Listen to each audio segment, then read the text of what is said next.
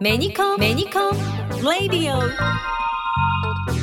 田中社長よろしくお願いします。よろしくお願いします。さて今回は愛知県奥三河ロケ第2弾ということで長野県に隣接する東栄町に行きましたね。そうですね。ということでその東栄町から今日はお客様をお迎えしております。東栄町の軒山学校を運営する太鼓集団しだらの代表でいらっしゃいます大脇聡さんです。よろしくお願いします。よろしくお願いします。まずは大脇さんに和太鼓集団しだらをご紹介いただきたいんですが。はい、えー、私たち和太鼓集団しだらは結成32年目を迎えるプロの和太鼓集団です、えー、縁あって東栄町に拠点を移すことになりました。でそこで廃校の学校で暮らしながら音楽を作って、えー、日本中海外にも演奏に行って活動を続けているそういうプロの和太鼓集団ですはい、ありがとうございます。あの田中社長と大脇さん、今日初めましてなんですよ、ね、そう、僕はね、初めましてですね。この間邪魔した時はね、はい、残念ながらお会いできなかったんで、お話楽しみにしてるんです。はい、初めましてなんですけど、実はメニコンさんとは割とこう長いご関係があるんですね。そうそう、そうそうなんですよ。もうこれ僕がメニコンに入る前の話。えー、その時当時社長のね父が、はい、なぜかね太鼓に興味がありましてね、えー、お邪魔したのかな？そうですね、うん、あの当時、えー、皆さんが演奏の仕事のご依頼か何かも含めてたまたま出会うことになって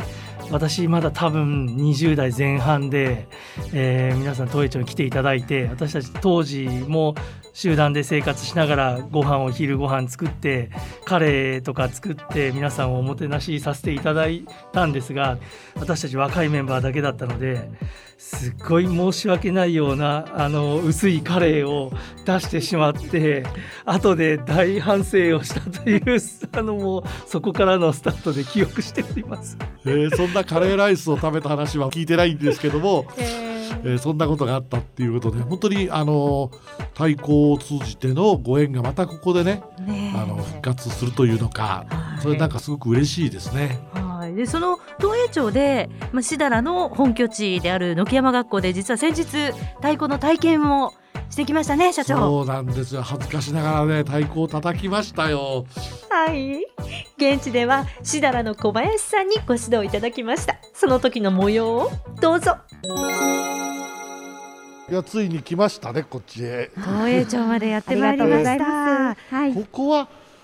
あれですね廃校を使ってるんですね。はい。廃校になった小学校をリノベーションをして、うん、東栄町体験交流館軒山学校という学校のお名前ではい使わせていただいているという形ですね。ここは行動なんですね。ここは行動になりますね。でなんかねすごく昭和チックでね懐かしいんですよ。入ってきたらね長い廊下があってね なんか小学校自分が小学生の時に、ね、そうですね。廊下でね造形吹きの競争をやったようなね、はい、そういう思い出がねそうですね。ちょっと蘇りましたね、はい、実はそんな校舎も使いながらそれこそ雑巾掛けレースをやったり子どもたちがこの校舎でまた笑い声が響くようなそんなイベントを続けていきたいなというふうにも思っています、そしてここではどんな体験を？ここは、えっと、和太鼓中心に、えー、皆さんにしだらの演奏を聴いていただいたりそれから実際に太鼓に触れていただいて見て感じて触れてっていうそんな体験をしていただいております。ぜひねちょっと体験してみたいですね。はい。えっ、ー、としだらのメンバー研修生もいるので、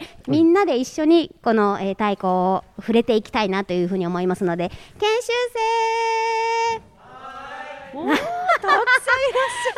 ゃる。はい、こんにちは。おはようございます。よろしくお願いします。東京都出身の坂本ソウルと申します。よろしくお願いいたします。そして続いて愛知県半田市出身の澤田力です。よろしくお願いします。はい、神奈川県出身の布施光賀です。え名古屋市出身の山口亮也です。今年19歳になりました。若い。若い。はい、実はこの中で一番若いですね。5人の中で一番。はいすごい皆さん早生まれなんですけど研修生の皆さん。僕だけ夏の生まれで年齢は同じなんですけど一人だけ若いです。はいそして。青森県出身の木村俊です。よろしくお願いします。小学校2年生から太鼓を始めました、はあ、でどうしてまた名古屋に名古屋というか愛知県に来てここで太鼓をもう少し勉強しようっていうことになったんですか？まず YouTube でとシダラの演奏を見てここのチームは素晴らしいなと自分で思ってと自らここの地を選びました。YouTube 時代ですね YouTube そうですね。ではですねこちらに来ていただいて。じゃあマイクをちょっとはい、はい、社長がついにジャケットを脱ぎました。それで肩幅少し開いていただいて一番上から早く下ろすと抜けた音になります遠くを置いて早く下ろすこんな音です左手も行きましょうどうぞ、はい、いかがですか？いや迫力ありありがとうございます。じゃあちょっと一緒にやってみたいと思いますね。じゃあ行きますよ。じゃあ大きくいって右手下ろします。せーの。こんな感じですかね。はいということで太鼓の演奏を体験もしましたけれども社長いかがでしたか、うん、難しい。手を上げてもなんか途中までしか上がらないしね。格好が全然ね様にならなくてね。太鼓を叩くのって簡単そうでやっぱり難しいんですよね。そうですね。和太鼓はまあ簡単に音は出るんですけどそこから追求していくとどんどんどんどんはまっていってしまうようなそうですね簡単な入り口なほど難しいっていう感じの楽器ですね。もともとは和太鼓っていうのは神事で使われるものだったんですそうですね。あの今は和太鼓を一番主役にして私たちのようにプロで音楽家として活動しているチームもいくつかあるんですけどももともと和太鼓っていうのは神とこう通じるために音を出してとかですねあとは気持ちを伝える電話の代わりというか遠くにいる人に、まあのろしを上げる時とか思いを伝えたい時とか自分の気持ちをこう音に乗せて伝える楽器になってきたものがだんだんプロの演奏家が生まれて舞台の上でお客様には自分たちの思いを届ける形になってきたのかな。まあ、戦後です。あの和太鼓が主役になったのは。やっぱり音を振動で感じる部分と耳で感じる部分と太鼓にはあるんですけどね。でもそのパフォーマンスとしてね素晴らしいそのキレのいい動きこれもねすごく太鼓の魅力だなというふうに思って体験させてもらいました。で実際にその東栄町にお住まいになってるっていうのが、そうそうそう。聞いてびっくりしたんですけど先日来ていただいた時には州のメンバーは演奏に出ていたので一番若い研修生の男の子たちがあの演奏をさせていただいて見ていただいたと思うんですけど彼らはまだ1年目2年目でまだこれからプロになる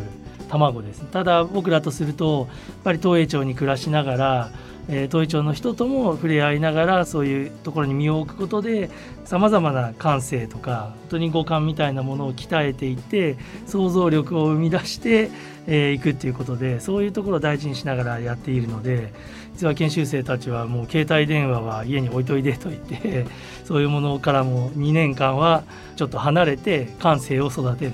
でそういうふうになるとプロで演奏する時に本当にちょっとした目のこうやり取りとかあの表情のことを見て相手の気持ちが分かって生の演奏をする時に少し何かあってもすぐみんなが対応できる。で同じ方向に向かってなんか力を一つにできるっていうようなことが和太鼓にとっては大事なことなのでそういう感じで、えー、生活そのものも一緒にしながら音楽作りをしています。あの親御さんには手紙を書いたらあの電話はできるしあの手紙で書いた方があの文字に思いが伝わるのでいいんじゃないの？2年間ぐらいそういうことしてみたらって言いながら まあみんな頑張ってやっているのであのそうすると言葉をしゃべるように太鼓が打てるような本当のあのしだらが目指すプレイヤーになるのかなというふうに思っています。すごくいい話ですよね。はいもう今本当に若い子たち携帯電話を電車の中に乗っててもね若い子だけじゃないですね。もう大人から大きな、はい、もうおじさん おじいさんまで、はい、携帯電話ずっと見てて本当に言葉を交わして目と目を合わせてね話をするっていう機会がものすごく減ってしまっているけれどもその設楽で研修してる人たちはお互い目と目を見ながら演奏をねしたりもちろん日常生活を一緒にするってすごくいいことじゃないかなと思いました今。で社長が直接その研修生の皆さんとお話をする時も、皆さん物おじせずちゃんと目と目を合わせてもう面白おかしく非常に盛り上がってトークできましたよね。そうそうそう。みんな元気よかったしね。ものすごくなんかね久しぶりに若い子たちってすごく素直で従順でねあの本当にあのいい素質を持ってるんだなって思いましたよね、えー、そういう方たちが東栄町もう本当に名古屋から車で2時間ぐらいかかる山の中に住んでいらっしゃるっていうのはねまたなぜ東栄町だったんですか？本当に東栄町に移り住んだのは単なる偶然で東栄町の小学校に太鼓クラブができてそこで太鼓の先生探してたタイミングでしだらがプロとして愛知県の小牧市で発足してたまたまひょんなニュースに出たところから北設楽としだらと似たような名前ででそこに何かちょっと縁ができたぐらいのきっかけです。であのどうしても街中で太鼓をバンバンバンバン朝から夜まで叩く場所ってなかなかないので我々しだらとしてはそういう廃校とか山の中で自分たちの練習に集中できる場所がないだろうかって思ってたところ、えー、たまたま東栄町の廃校になった学校が、えー、人も少なくなって花祭りを守っていく人もいないので、えー、村の最後の判断として変わった若者を受け入れたというふうに伺っています。でやっぱり入って逆に思ったのは静かな場所を探して我々行ったんですけど田舎の方が人付き合いが多いんですよね。下手したら都会の方が人間関係があんまり濃くなくても生きていけれるっていう状況でで行ってからやっぱりここで自分たちの好きなことだけやって自分たちの世界だけ作るのは違うなとやっぱり太鼓を通じてあの自分たちが伝えなきゃいけないのは人のつながりとかなんか本当にそういうふうにみんなで暮らしていくっていうことの大切さを自分たちの音楽に乗せて伝えられたらなっていうところから、えー、スタートしていったという本当にちょっとした縁だけですね。そうやってこう地域に根ざしていく大事ですよね地域にとっての芸能文化っていうのは。そうですねあの特に日本の田舎と呼ばれるところにはあの各地いろんなところにお祭りがあったり、まあ、町の中にもあるんですけどだんだん人口減少とかいろんな後継者不足とかえー、祭りを、えー、やっていく中ではもう全国各地言われてます。で僕らしだらとしてはプロの演奏集団が単なる音楽を自分たちがやりたい音楽をやるだけではなくて少しでもこういうお祭りを受け継いでいくことの大切さとかお祭りって楽しいよねとか祭りをやることで大人から子供までお年寄りまでみんなで作り上げるっていうことがなかなか難しい時に祭りっていうキーワードでそれができる。で僕も花祭りを受け継ぎながら過去から未来へも今生きている、えー、子どもたちからおじいちゃんたちまでも全てをこうつなぐなんかすごい大事な仕掛けがもしかしたら祭りにはあるんじゃないかな。これを考えた人ってすごいな神様なのか 誰か分かりませんがそれを毎年毎年みんなで受け継いでいくあのこういうコロナの状況になってもどうやったらやれるだろうかっていうことを考えていく単なるイベントをやるっていうことではない生きるそのものをあの地域の人たちと一体になってやるっていうところがまず祭りのすごい持ってるすごい力だろうなというふうに思っています。で新しい化学反応をするような場所みたいなものを私たちとしても作っていきたいなと思いながら今いろんなことを東栄町で仕掛けているという感じになってます。文化っていうのはねその地域に根ざしたものでこれをやっぱり守っていくっていうことがねすごく大事なんだけど今のお話のようにねどうしても仮想化していってそれが守れなくなってきてるっていう事実がありますよね。その中であえてねこの大脇さんたちが東栄町でやってるってすごく意味深いことでそれがもう30年続いてるってね本当にすごいですよね。えー、ということで今日は、えー、その愛知県奥三河の長野県に隣接する東栄町お越しいただきましたしだらの代表の大脇さん最後に今後の予定であるとか目標みたいなものを語っていただけますか？はいえー、私たちシダラはですね今コロナ禍の中で2年間なかなか思うように公演もできずあのメンバー一人一人も悩みながら過ごしてきました。でも余計に自分たちが作る音楽でこう人が元気になる、えー、感動していただけるようなことで人が一歩踏み出す勇気を持てるっていうことを感じて自分たちをこの間、えー、支えていただいた多くの方たちの思いを背負って今後も活動を進めていきたいと思ってます。愛知県内中心に今ツアー来年度のツアーの予定とかを組んでいるんですけどもなかなかちょっと全国ツアーを再開完全再開は難しいところもあるんですが地元東栄町にでしっかり暮らしながら自分たちの伝えたい思いを曲にして伝えていく。それから私たちが立ち上げた NPO 法人テホヘという花祭りの掛け声のテホヘテホヘという、えー、団体があります。その団体と東栄町と一体になって軒山学校体験交流館ということでそこでしだらとも交流できるような場所を作ることを進めているので今後ともぜひ生の若者の演技を感じていただけたらなというふうに思いますのでよろしくお願いします。ということで太鼓集団しだらの代表大脇さんでした。どうもありがとうございました。ありがとうございました。そして田中社長もありがとうございました。また太鼓打ちていきたいですね。はい。